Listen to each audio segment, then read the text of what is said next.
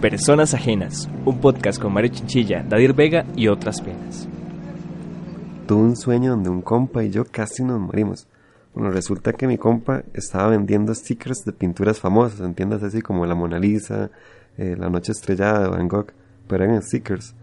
Era obviamente como una, todo pirateado, pero él, él, estaba recolectando la plata para poder pagarse un tiquete e ir en bote a una exposición donde estaban esas pinturas.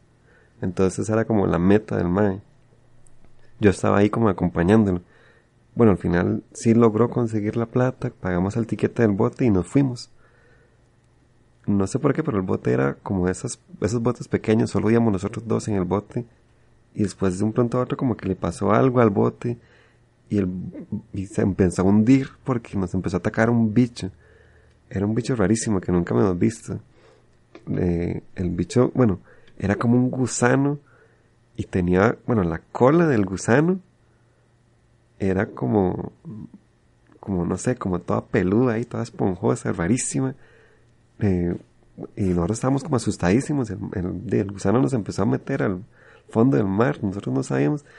Como que un toque como que quedamos encima del barco. El barco estaba al revés. Nosotros estábamos como encima. Y bueno, recuerdo muy bien que el barco tenía cable USB. O sea, como que la cola del bote era un cable USB rarísimo. Yo súper asustado y que en mi faceta eórica saqué mi celular y maté al bicho con un chorro de agua que salió de mi celular. Bueno, al final el bicho como que sí nos picó, ¿verdad? Y quedamos como heridos.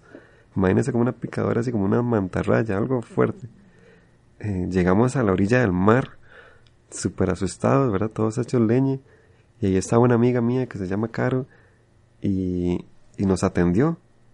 Eh, luego llamó, ella llamó a Mara, Mara llamó a una ambulancia y bueno, ya, ahí como que nos curamos un poco. Eh, luego de eso, ya nos estábamos recuperando y fuimos a una fiesta, ¿verdad? En un segundo piso, en una terraza. Y ahí estaban un montón de amigos míos de la U eh, y estaba mi crush también. Recuerdo, bueno, eh, ahí bailamos, estuvimos, ¿verdad? Había música, eh, tenía esas lucecitas de todas hipsters ahí como de Barrio Escalante. Y bueno, al final, bueno, yo llego y acompaño a mi crush a la parada, porque ya sabe, uno es un caballero siempre. Y... Pero bueno, ah, bueno, ya sí, el, una de las, de las consecuencias de que el gusano ese nos, nos, nos había picado era que nosotros podíamos escuchar los sonidos del futuro.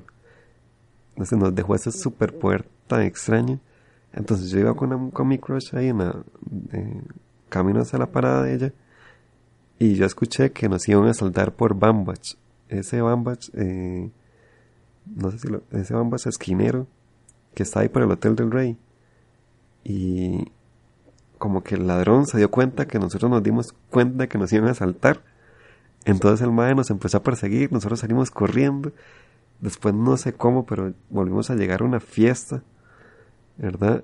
Ya, esa fiesta ya era ahí como un turno, ahí, estos turnos de barrio. Habían cosas ahí como de circo también. Eh, algo súper random también, como que mi crush, mi crush se llenó de salsa de tomate en el cuello. Y yo estaba ahí limpiándosela rarísimo, todo sensual e innecesario, ¿verdad? Porque era salsa de tomate, la cosa menos sexy del mundo. Y después apareció mi mamá, me regañó y me dijo, deje de andar en lugares tan peligrosos en Chepe. Y ya, fin, ahí me desperté. Mae, qué puta, digamos, o sea, usted no ha pensado porque tiene la cabeza tan hecha mierda a veces.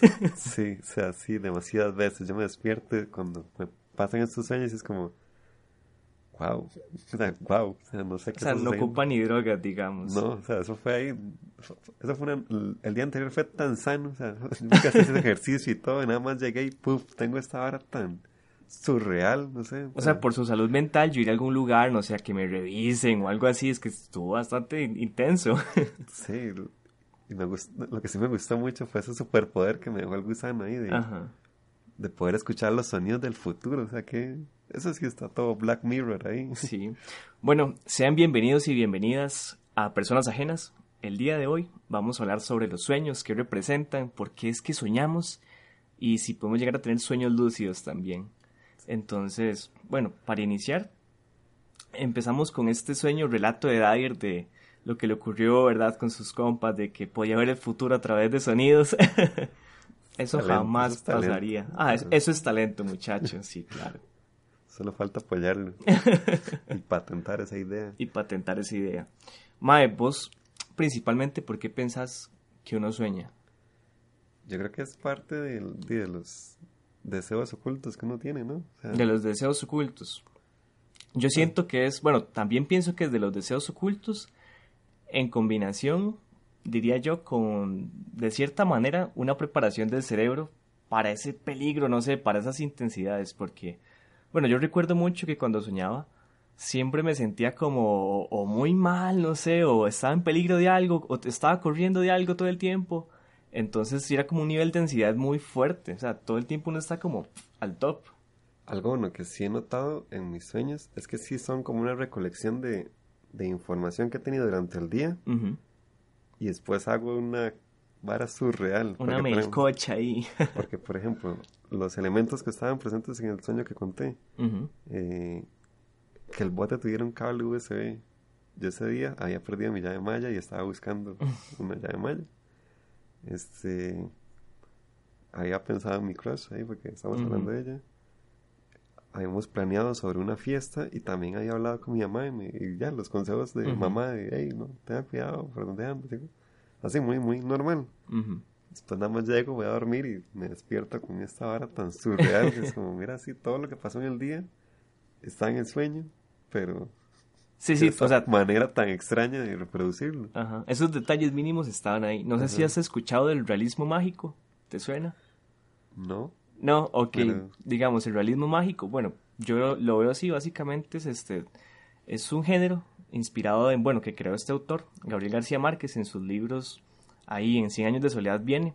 Lo que pasa es una, es una característica muy interesante que yo a veces siento que están los sueños hay cosas cotidianas, pasan cosas mágicas que la gente ve como normales y todo sigue fluyendo. O sea, nadie dice, hay un chaval volando por allá, no, todo bien, él, está volando y nadie se preocupa por eso, lo ven como parte de su realismo. Me acuerdo de que en, este libro, Cien años de soledad, hay una muchacha que se llama Remedios la Bella.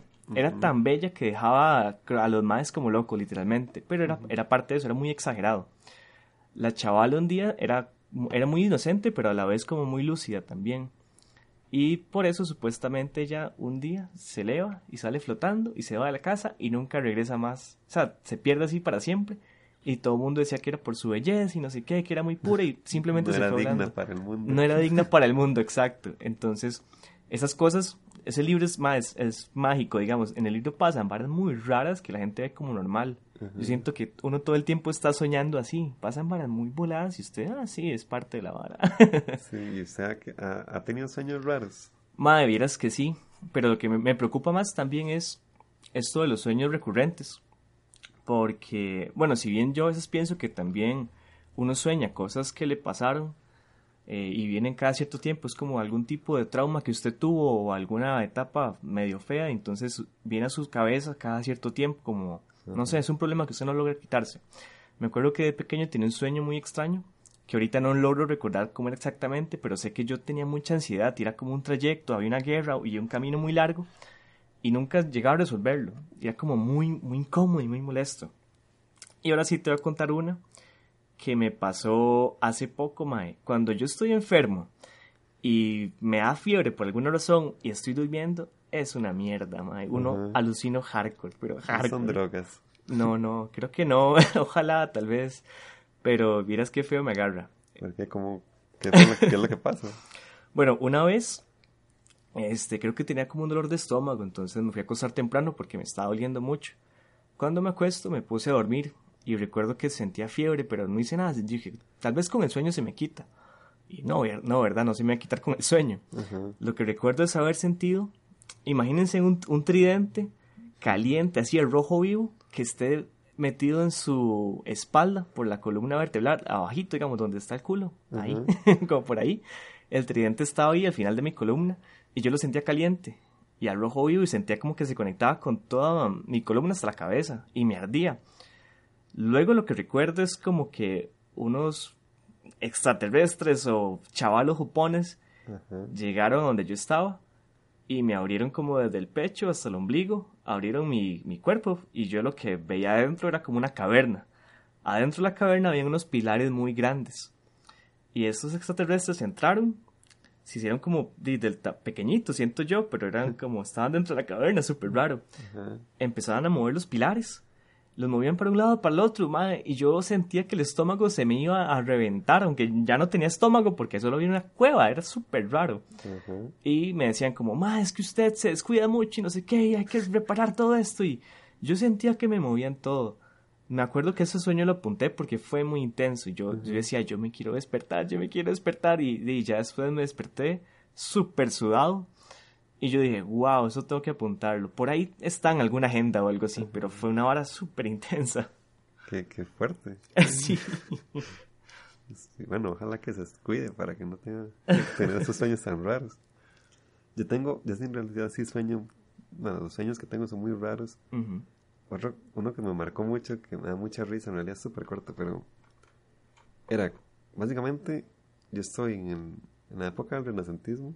Ajá con Miguel de Cervantes. Wow. Y estábamos en un museo a punto de robar pinturas. Eso es el sueño, básicamente.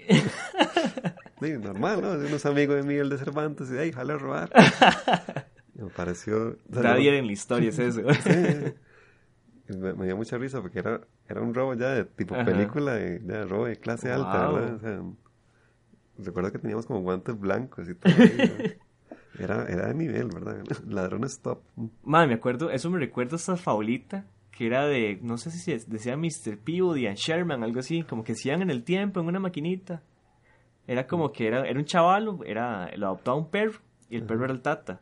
Entonces se lo llevaba así como en viajes en el tiempo, para que conocieran personajes de la historia. Esto es como delinquir con Dadir, allá. Sí,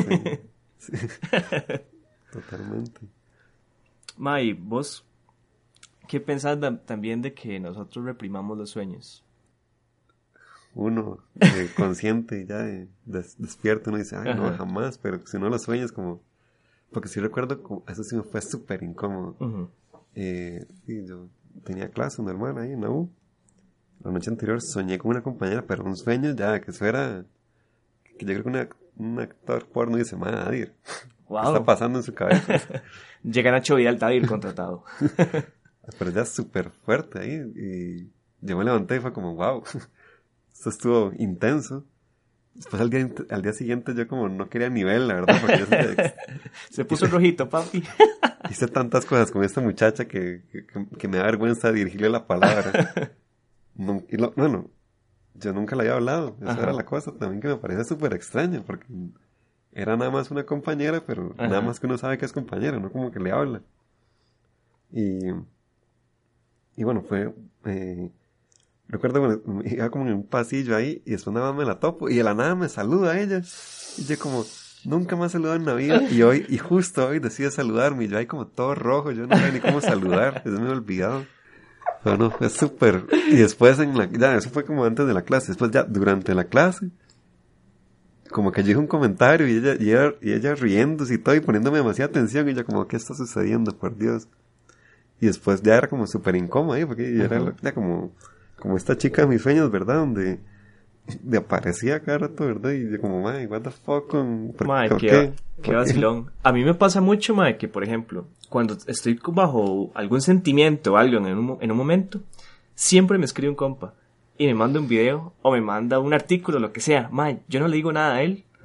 Y yo leo esa vara May, me siento tan aliviado. Y yo le digo, ma, usted es clari, ah, perdón, usted es clarividente. O sea, como sabe en el momento exacto donde me estoy sintiendo tal vez más, puff, me manda tal vara. Y yo me quedo, wow. Entonces no sé si sea posible como que tengamos esas conexiones con otras personas. O sea, muy larga distancia. Yo siento que debe ser posible, madre. Qué chido sería eso. Ah, bueno, sí, no sé si eso entraría como una categoría o... Sí, como una categoría de sueños lúcidos o no sé, porque si tenemos estas conexiones con las personas, siento yo que hay una, una, un pequeño efecto de realidad, digamos, de todo esto? Ma, Una yo- conciencia.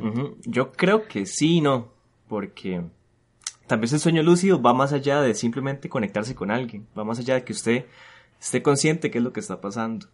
Pero ahorita que decís eso de la, de la conexión, me acuerdo haber visto un experimento donde le ponían, era como una máquina que agarraba esas este, radiofrecuencias del cerebro, ¿verdad? Se le ponía a otra persona en cuartos separados y los ponían como a experimentar sensaciones, no sé, reflejo de la luz en los ojos. Y la otra persona que estaba al otro lado reportaba haber sentido como luces. Entonces, de ahí, pues sí, eso de cierta forma nos da una indicación de que las radiofrecuencias que están en nuestro cerebro podremos compartirlas con algunas personas. Quién sabe, una, una empatía ahí ya extrasensorial de la vara. Eso sí está ya Black Mirror, ¿verdad? O sea, súper está, fuerte. está bueno, ¿verdad? Sí. Pero esto de los sueños lúcidos sí, también me llama mucho la atención, digamos, el hecho de poder llegar a sentir, digamos, cómo es que funciona un sueño ya por dentro. Y es algo que vamos a ampliar más adelante también con unos tips. A mí siempre me han gustado las películas de robos. Me gusta el lado de, del ladrón, digamos. Ajá, ajá. Pero en estos asaltos, pero ya bien hechos, ya todos planeados y todo. Eso me ha llamado muchísimo la atención. Sí me gustaría poder decir como, sí, yo robé tal banco porque soy demasiado cool. Ajá. Pero sé que no lo haría porque, bueno, no quiero ir a la cárcel y sé que no soy tan cool como para planear el robo de un banco súper, ya, todo película. A mí, a mí lo que me da temor de esta idea es, digamos, por ejemplo, este, hoy en la mañana leí en La Nación que había un chavalo que había asesinado al menos a ocho personas, las había mutilado, decía que sexualmente, y que después había jugado con los cuerpos y todo esto muy desagradable. Entonces, yo no sé hasta qué punto hay gente, digamos, una, digamos una persona normal, en lo que se puede considerar normal, que reprime todos estos impulsos, sabe que no puede hacer esto, incluso puede pensar que le puede hasta producir placer, como, madre, quiero robar porque si lo hago así tan calculado y milimétrico todo, es un plan increíblemente astuto, astuto ¿verdad? Y me produce como una gran, un gran placer, una gran emoción. Pero hasta qué punto, di, esta gente nada más dice, di, no, yo quiero sentirme bien, entonces simplemente, puf, deja que todo fluya, y hacen, di, desastres, no, no sé. Ahí es como, de ahí, ¿realmente estamos reprimiendo lo que nos hace felices? O, o no sé, más, es, es muy volado, de verdad. Sí, sí, los sueños es algo difícil de analizar. Y había leído también de, de que a veces hacemos acciones involuntarias. Bueno, mi hermano le pasa mucho esto de que se pone a hablar, ahí que está dormido y está hablando y lo asusta demasiado. Bueno, es de, de la mañana, a las 3 de la mañana, hagamos una conversación con mi hermano, me empieza a preguntar cosas y según yo, él está despierto ahí, ¿no? Nada más está dormido, quién sabe qué está haciendo. Rajado sí funciona. O sea, yo he escuchado como que hay gente que habla con personas dormidas y le sacan varas. Bueno, no le, saca- es que no, no le estaba sacando como, así como información relevante. Ajá, ajá. estaba preguntando que si tenía, no sé, masking, algo así. Yo, que se pregunta a las 3 de la mañana y yo, sí, sí, sí. de esas, como sí, ahí están en, en la mesa, ¿no? Vamos a abrir la gaveta ahí. Y él, ah, bueno, es que tengo que ir a, a pegar unas cosas. Y yo, Wow. ok. Y yo, o sea, la conversación sí tenía demasiado sentido. Ajá. Y después yo recuerdo, yo le pregunté como, ¿qué son esas, pre- por qué está, por qué está pensando en esto hasta ahora? Duérmase ya. Y no me contestó. Y yo me quedé como todo picado. Y yo me, es que estábamos en un camarote, yo me Ajá, levanto y ya me fijo en la cama de arriba. Y él estaba dormidísimo, Ma, y él no se mueve, o sea, usted nunca ha visto si se mueve o algo así. ¿no? Y después yo le pregunté en la mañana que, de que, que- que- qué pasó con esas preguntas ahí.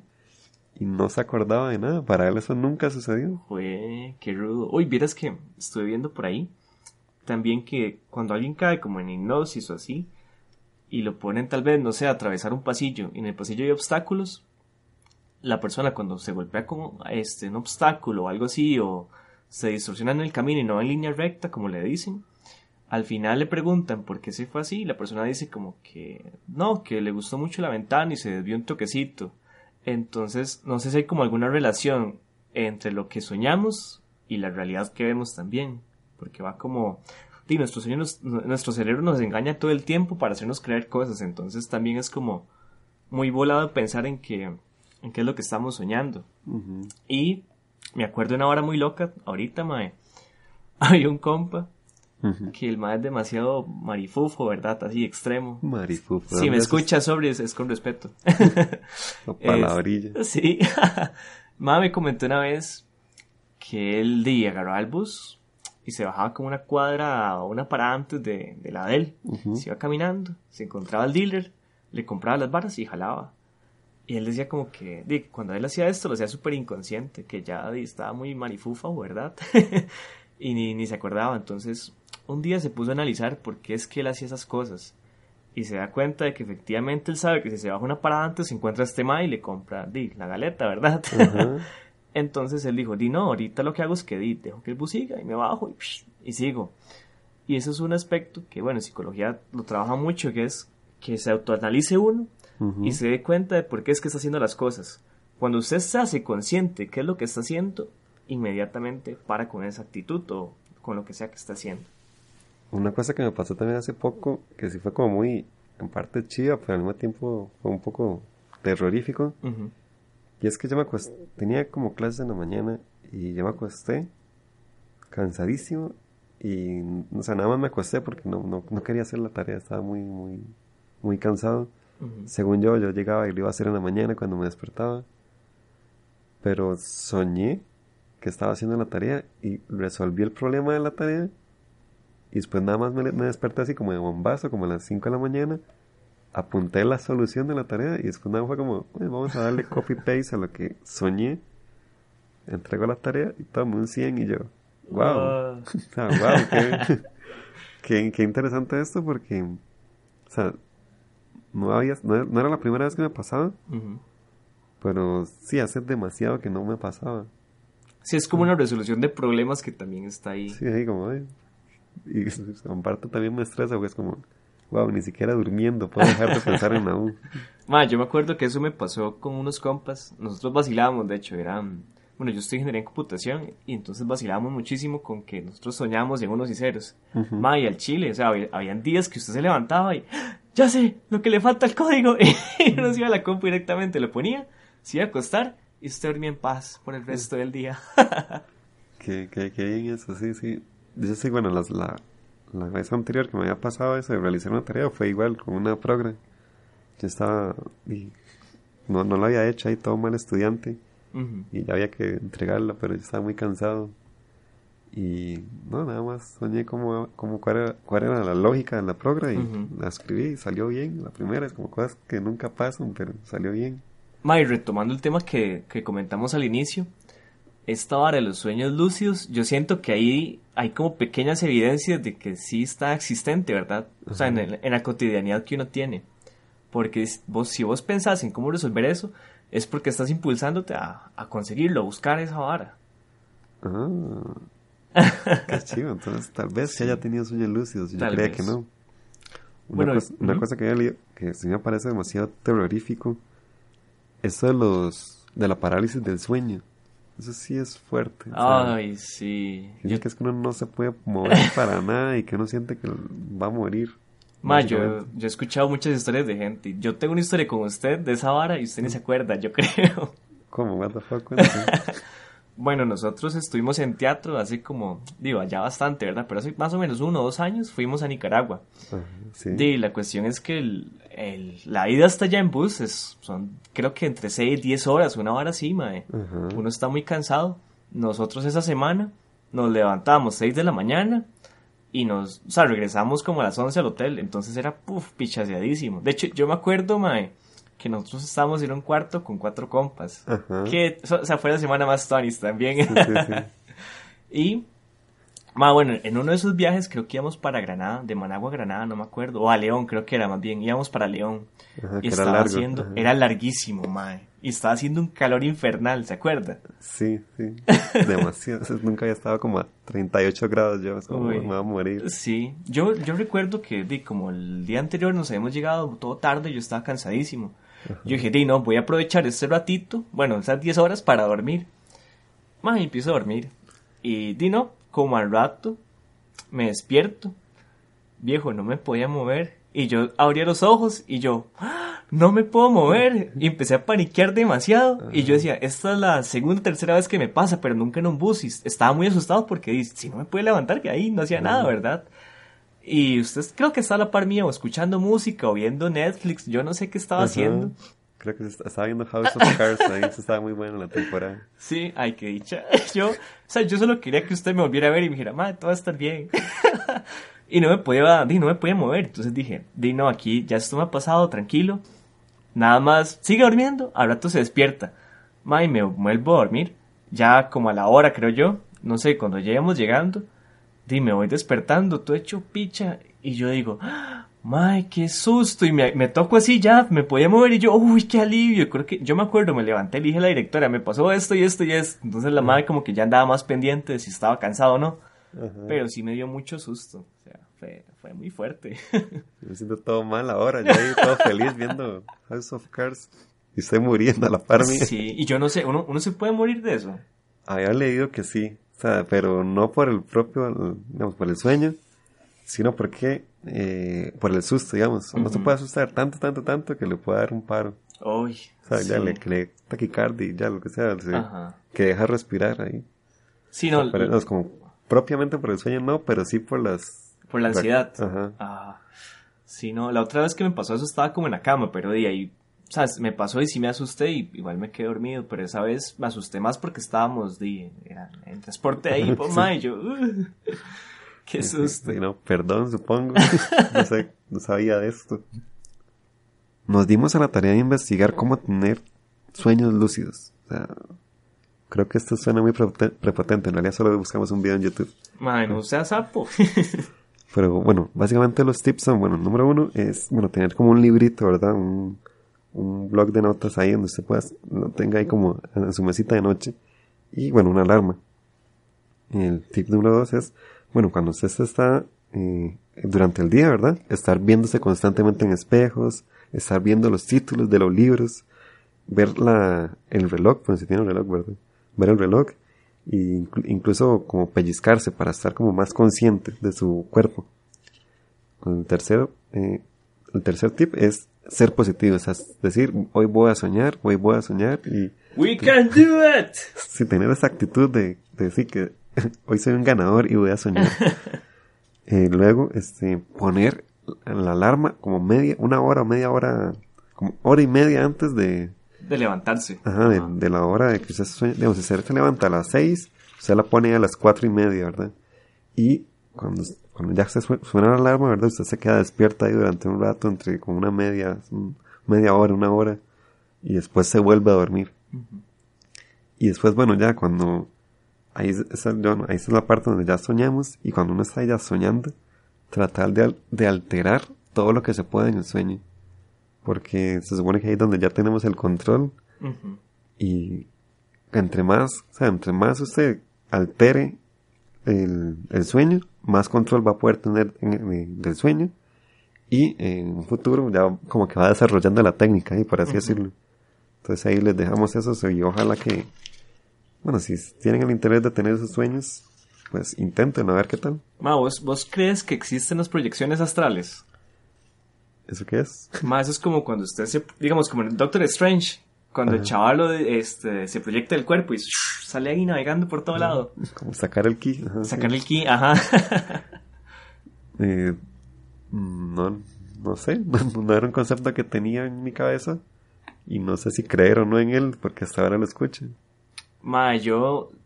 O sea, yo tampoco creo que suceda. Yo siento que lo que pasa es más todo por sueños. Porque me acuerdo que de pequeño me pasaba eso de que me salía del cuerpo y andaba por toda la choza. Pero dicen mucho que es que cuando usted está dormido, hay sustancias del cerebro que no salen, que permiten que el cuerpo se quede rígido y quieto.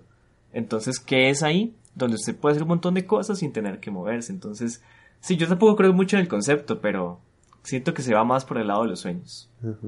Y bueno, amigos y amigas de personas ajenas, ya para despedirnos queremos hablar un poco sobre la tecnología que hay al respecto sobre no los sueños, pero sí sobre el hecho de que nuestro cerebro produce este, radiofrecuencias, entonces estas pueden ser leídas. Hay un proyecto que se llama Emotive, donde lo que hacen es que tienen, tienen como un headset, el cual es radiofrecuencias y genera patrones de las personas, casi que decisiones de sí o no, por ejemplo. Cuando vos querés hacer un movimiento, un gesto, él ve qué patrones está generando su cerebro. Entonces los interpreta, los almacena. Y después lo que usted puede hacer es como controlar un carrito de control remoto moverlo, manejarlo por ahí a partir de señales de su cerebro. O sea, usted nada más piensa como, no sé, quiero acercar o alejar esto, entonces él mueve el carrito. Y la otra es que un chaval pudo jugar Warcraft con este aparato. Entonces él, eran como gestos muy pequeñitos, pero ahí controlaba el bichito, ¿verdad? Y corría. qué, qué, qué, qué, loco es, ¿ah? Eso sí ya... Creo que lo hemos dicho demasiado esta, en, este, en, este, podcast, pero sí es todo Black Mirror. Es, es todo Black Mirror. May, hay, hay muchos proyectos, digamos. Hay otro que es que intenta como hacer que usted pueda sentir lo que está en, una, en un hogar o en algún edificio. Entonces, en vez de que pongan cámaras por todos lados, usted llega a percibir el edificio en su cuerpo. Es como una vara ya más que todo jugar con las señales que hay en el cerebro y en el ambiente también. Que, wow, eso está loco, eh. Bueno, y para cerrar, les teníamos un top de 10 teorías de por qué es que uno sueña. Ajá, la número uno es para satisfacer nuestros deseos. O sea, eh, cada sueño tiene un significado simbólico que es, eh, ese significado, a la redundancia, es un deseo que nosotros estamos reprimiendo. La número dos es, adivinen, un efecto secundario. Sí, simplemente es porque di, estamos durmiendo, entonces como efecto secundario soñamos. Es algo simplemente sin sentido. La número tres es para mantener el cerebro activo. Si lo han dicho muchas veces muchos psicólogos, soñar nos ayuda a tener una mejor plasticidad en el cerebro. Entonces, básicamente soñamos porque ocupamos entrenar nuestro cerebro. La número cuatro es para olvidar o simplemente para que el cerebro refresque lo que tuvo y limpie las cosas que no necesita. La número 5 es para la, la, consolidación del aprendizaje. O sea, es para procesar todo lo que hemos, eh, toda la información que hemos tenido durante el día, soñamos con ella. Yo creo que por eso también hice, esa tarea. y la número 6 es como una forma de, de autodefensa. ¿Qué significa esto? Esa, esa fue la que más me gustó porque lo que decía es que el cerebro lo prepara a uno para situaciones difíciles. Entonces todo el tiempo está viendo cómo le mete una ansiedad, cómo le mete temores para que usted luche contra eso y cuando se despierte y pues salga con esa experiencia. Qué bueno, hay como un videojuego ahí en la cabeza. Ajá. La número 7 es para, eh, soñamos para ensayar. O sea, básicamente es muy similar a lo que está contando Mario. Entonces ensayamos sobre estas situaciones que, que vivimos durante el día o situaciones amenazantes. La número 8, como ya les hemos comentado antes, es para resolucionar problemas. Entonces, por ejemplo, cuando tenemos una, no sé, una confrontación con alguien o algún problema, pensamos en cómo resolverlo. Y de ahí tal vez salen estos sueños donde uno no sabe cómo hacer tal cuestión ahí de la tarea y puff, llega y lo resuelve luego. Mm, la número 9 me gusta mucho por el nombre que tiene, todo juega ahí, darwinismo onírico. Básicamente es para generar nuevas ideas. O sea, soñamos para tener nuevas ideas. Me ha pasado porque, bueno, yo soy comediante y a veces sueño con chistes, entonces como me gustan los, los conceptos que a veces genero. Otra de las teorías es que soñamos para sobrepasar ese dolor que tenemos, ese dolor interno, como una parte también de la evolución. Y bueno, personalmente, ah, me gustaría demasiado que fuera real, que uno sueña y que literalmente se conecta con las demás personas. tenemos un sueño como colectivo. Ojalá pudiera pasar algo así. Sí, no, bueno, ya con esto finalizamos el top y el episodio de hoy. Eh, espero que les haya gustado y que ojalá puedan tener sueños lúcidos. Sí, sueñen bastante y no la palmen.